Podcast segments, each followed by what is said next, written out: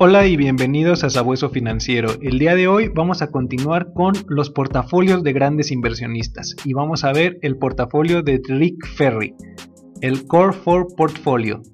¿Qué es lo que ha aportado este inversionista? ¿Quién es? ¿Y estas aportaciones que ha hecho son interesantes para ponerlas en práctica? Vamos a descubrirlo en el video de hoy. Muy bien, primero, Rick Ferry es un expiloto naval de Estados Unidos, también inversor y autor de varios libros. Incluso tiene un libro sobre ETFs que solamente está en inglés hasta el momento. Eh, sobre carteras de inversión en sus libros y colaborador de diversos medios económicos. De hecho, es colaborador también de Forbes, escribe una columna en este medio. Y él es uno de los mayores defensores, junto con John Bogle o Jack Bogle, de la inversión indexada basándose para ello en rigurosos estudios y fuentes de información de alta calidad. Bueno, él, Rick Ferry, siempre incide en la importancia de tener una estrategia de inversión bien definida, algo que es demasiado importante en todo lo que vamos a hacer como inversores, tener una estrategia bien definida, conocer el objetivo de la misma y la relevancia que tienen los costes de inversión, esas comisiones que mencionan prácticamente en muchísimos libros y prácticamente todos los inversionistas lo debemos de tener claro. Muy bien, Rick Ferry es el creador, ahora sí ya hablando un poco más sobre sus carteras, de las carteras Core 4, un conjunto de seis carteras o seis modelos de cartera que se pueden adaptar a cada inversor, quien puede elegir entre un total de 24 portafolios en función de sus preferencias. ¿En qué consisten estas carteras? Bueno, son seis carteras que invierten de manera diferente. Hoy vamos a ver una de ellas. Si te gustaría que veamos alguna otra, ya que tiene incluso una cartera ESG, una cartera global, la que vamos a ver el día de hoy está enfocada en Estados Unidos. Y nos da cuatro activos básicos. De hecho, vamos a continuar. El el que vamos a ver el día de hoy es el Classic Core 4 Portfolio, que es la cartera que representa cuatro clases de activos ampliamente diversificados. Esta la creó en 2007 y como comentábamos, nos da los activos base de la cartera y de ahí los pone en diferentes proporciones para diferentes estilos de inversión, ya sea conservador, moderado o agresivo, e incluso uno de más bajo riesgo que el conservador, de hecho un ultraconservador podemos llamarlo así, de sus portafolios. Así que vamos a continuar. ¿Cuáles son los componentes de esta cartera, de la cartera clásica? Bueno, son acciones de Estados Unidos, fideicomisos de inversión en bienes raíces, las que nosotros conocemos como fibras, y en Estados Unidos son los REITs, y en España las SOCIMIS. Mm, si me estás viendo desde España, déjame el nombre correcto, por favor, en los comentarios. Bonos de Estados Unidos, acciones internacionales. Estos son los cuatro activos que él recomienda para crear este portafolio de inversión. Pero bueno, ¿cómo los distribuye? Los distribuye, como comentábamos, en cuatro portafolios. O sea, este es uno de las seis carteras modelo y, lo va, y ya nos va a dar cuatro portafolios más.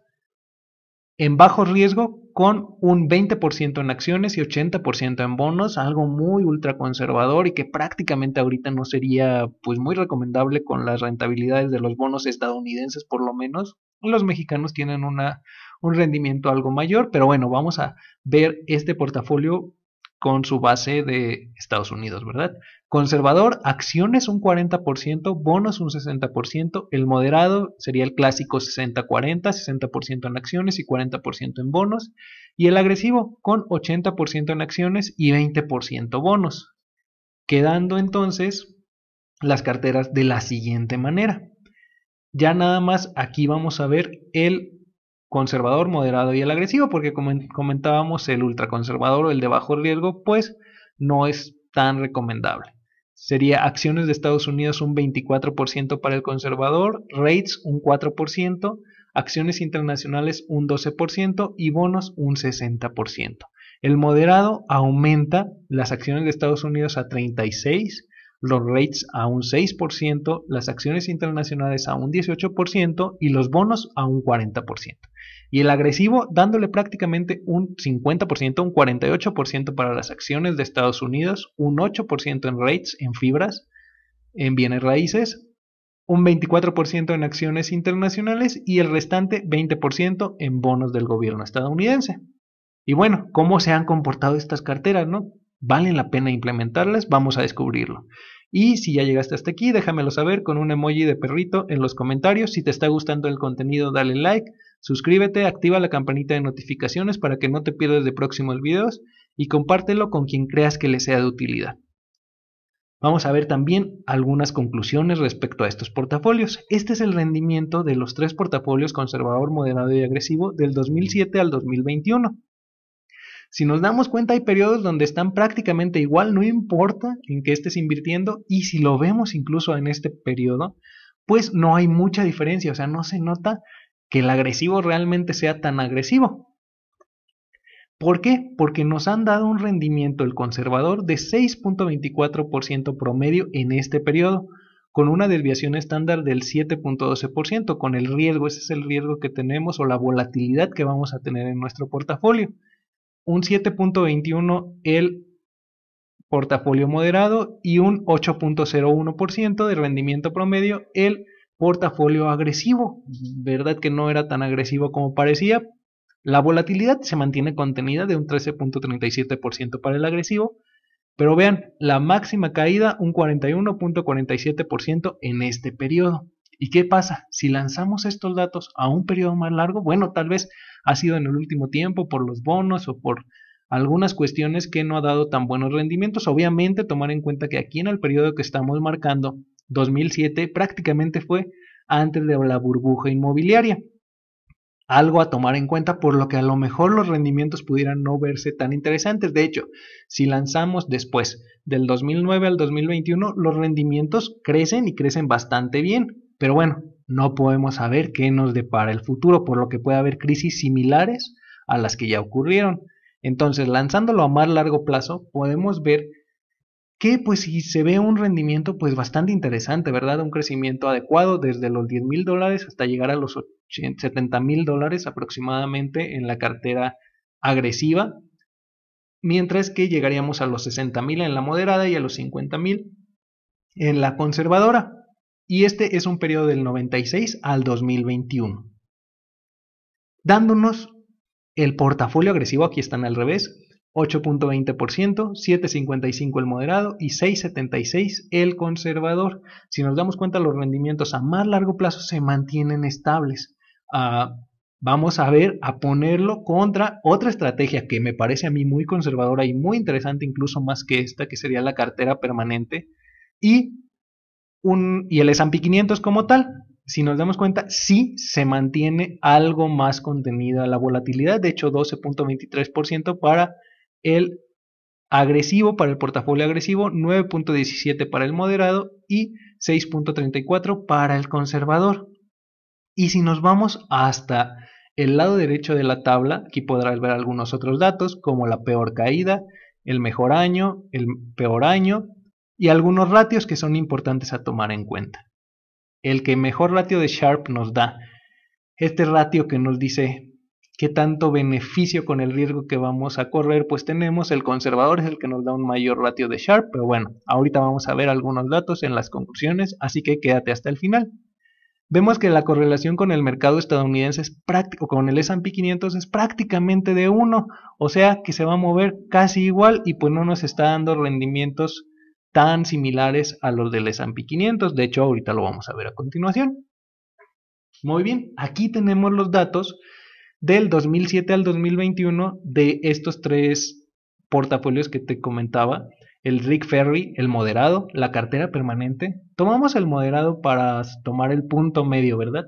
En realidad la cartera permanente debería de compararse a lo mejor con el Rick Ferry conservador y el S&P 500 con el agresivo, ¿verdad? Pero bueno, tomamos este como punto medio. Que podemos ver que el rendimiento promedio, aunque es menor en la cartera permanente, pues no está tan alejado del de Rick Ferry, ni siquiera es un punto porcentual, mientras que Rick Ferry para llegar al S&P 500, pues sí prácticamente son tres puntos porcentuales. En cuanto a la desviación estándar, ahora la cartera permanente cumple con ese dato de mantener una volatilidad baja de 7.05%, Rick Ferry con un 10.12% y el S&P 500 con un 15.74%. En el mejor año obtuvimos con Rick Ferry en este periodo 20.16%, con la cartera permanente 16.19%, y con el S&P 500 32.18%. Aquí está, si queremos algo más arriesgado, tal vez solamente el S&P 500 estaría bien, ¿verdad? Pero bueno, recuerda, no pongas todos los huevos en la misma canasta. Tenemos muchos portafolios, de hecho, eh, que hemos revisado de grandes inversionistas que se podrán adaptar a tu estilo de inversión. Te lo dejamos la lista arriba en las tarjetas para que veas cuál se podría adaptar mejor a ti. Y aquí va lo interesante, el peor año. Recordemos que las pérdidas o esta parte de cuánto podemos llegar a perder en una inversión es más importante incluso que las ganancias, como lo veremos en próximos videos dedicados especialmente a este tipo de situaciones. La cartera permanente, el peor año que tuvo en este periodo y prácticamente como hemos comentado eh, a largo plazo, es menos 3.01% y a, a, más largo plazo menos 4.5% alrededor de eso están sus pérdidas en los peores años, con lo que nos da una tranquilidad pues mucho mejor que Rick Ferry con un peor año de menos 20.19 y el S&P 500 menos 37.18%. Esto es a lo mejor por lo que ya ser tratando de ir llegando a una conclusión, por lo que Rick Ferry me parece interesante y muy bueno su aporte al mundo y me parece importante conocerlo. ¿Por qué? Porque nos abre más la posibilidad de estilos de inversión, de qué, de qué hacer con nuestro dinero. Es bueno, me parece que es bueno, pero me parece que hay estrategias mejores como las que comentamos en esos otros videos. La cartera permanente a mí de hecho es una de las estrategias que más me gusta, o sea, me parece muy interesante eh, cómo Harry Brown eh, con algo tan simple logra algo tan complejo y de hecho si te gustaría que viéramos algún estilo masterclass sobre la cartera permanente, déjamelo saber en los comentarios. Entonces, me parece interesante Rick Ferry, me gustaría que revisáramos, si te agrada a ti, déjamelo saber en los comentarios como comentaba antes, pues otros portafolios de él mismo, ya que tiene estrategias ESG, globales y que pueden ser mejores a lo mejor a esta clásica, ya que esta clásica a lo mejor se creó en un entorno diferente al que estamos viviendo hoy en, hoy en día. Así que hasta aquí el video de hoy, muchas gracias por escucharnos, recuerda darle like si te ha gustado el contenido, suscribirte y activar la campanita de notificaciones para que no te pierdas de próximos videos compartirlo con quien creas que le sea de utilidad y recuerda que siempre en la descripción encontrarás recursos que te serán de valor, así como algunos links de referidos que si los utilizas estarás apoyando al canal, lo cual te agradezco de antemano. Muchas gracias y hasta pronto.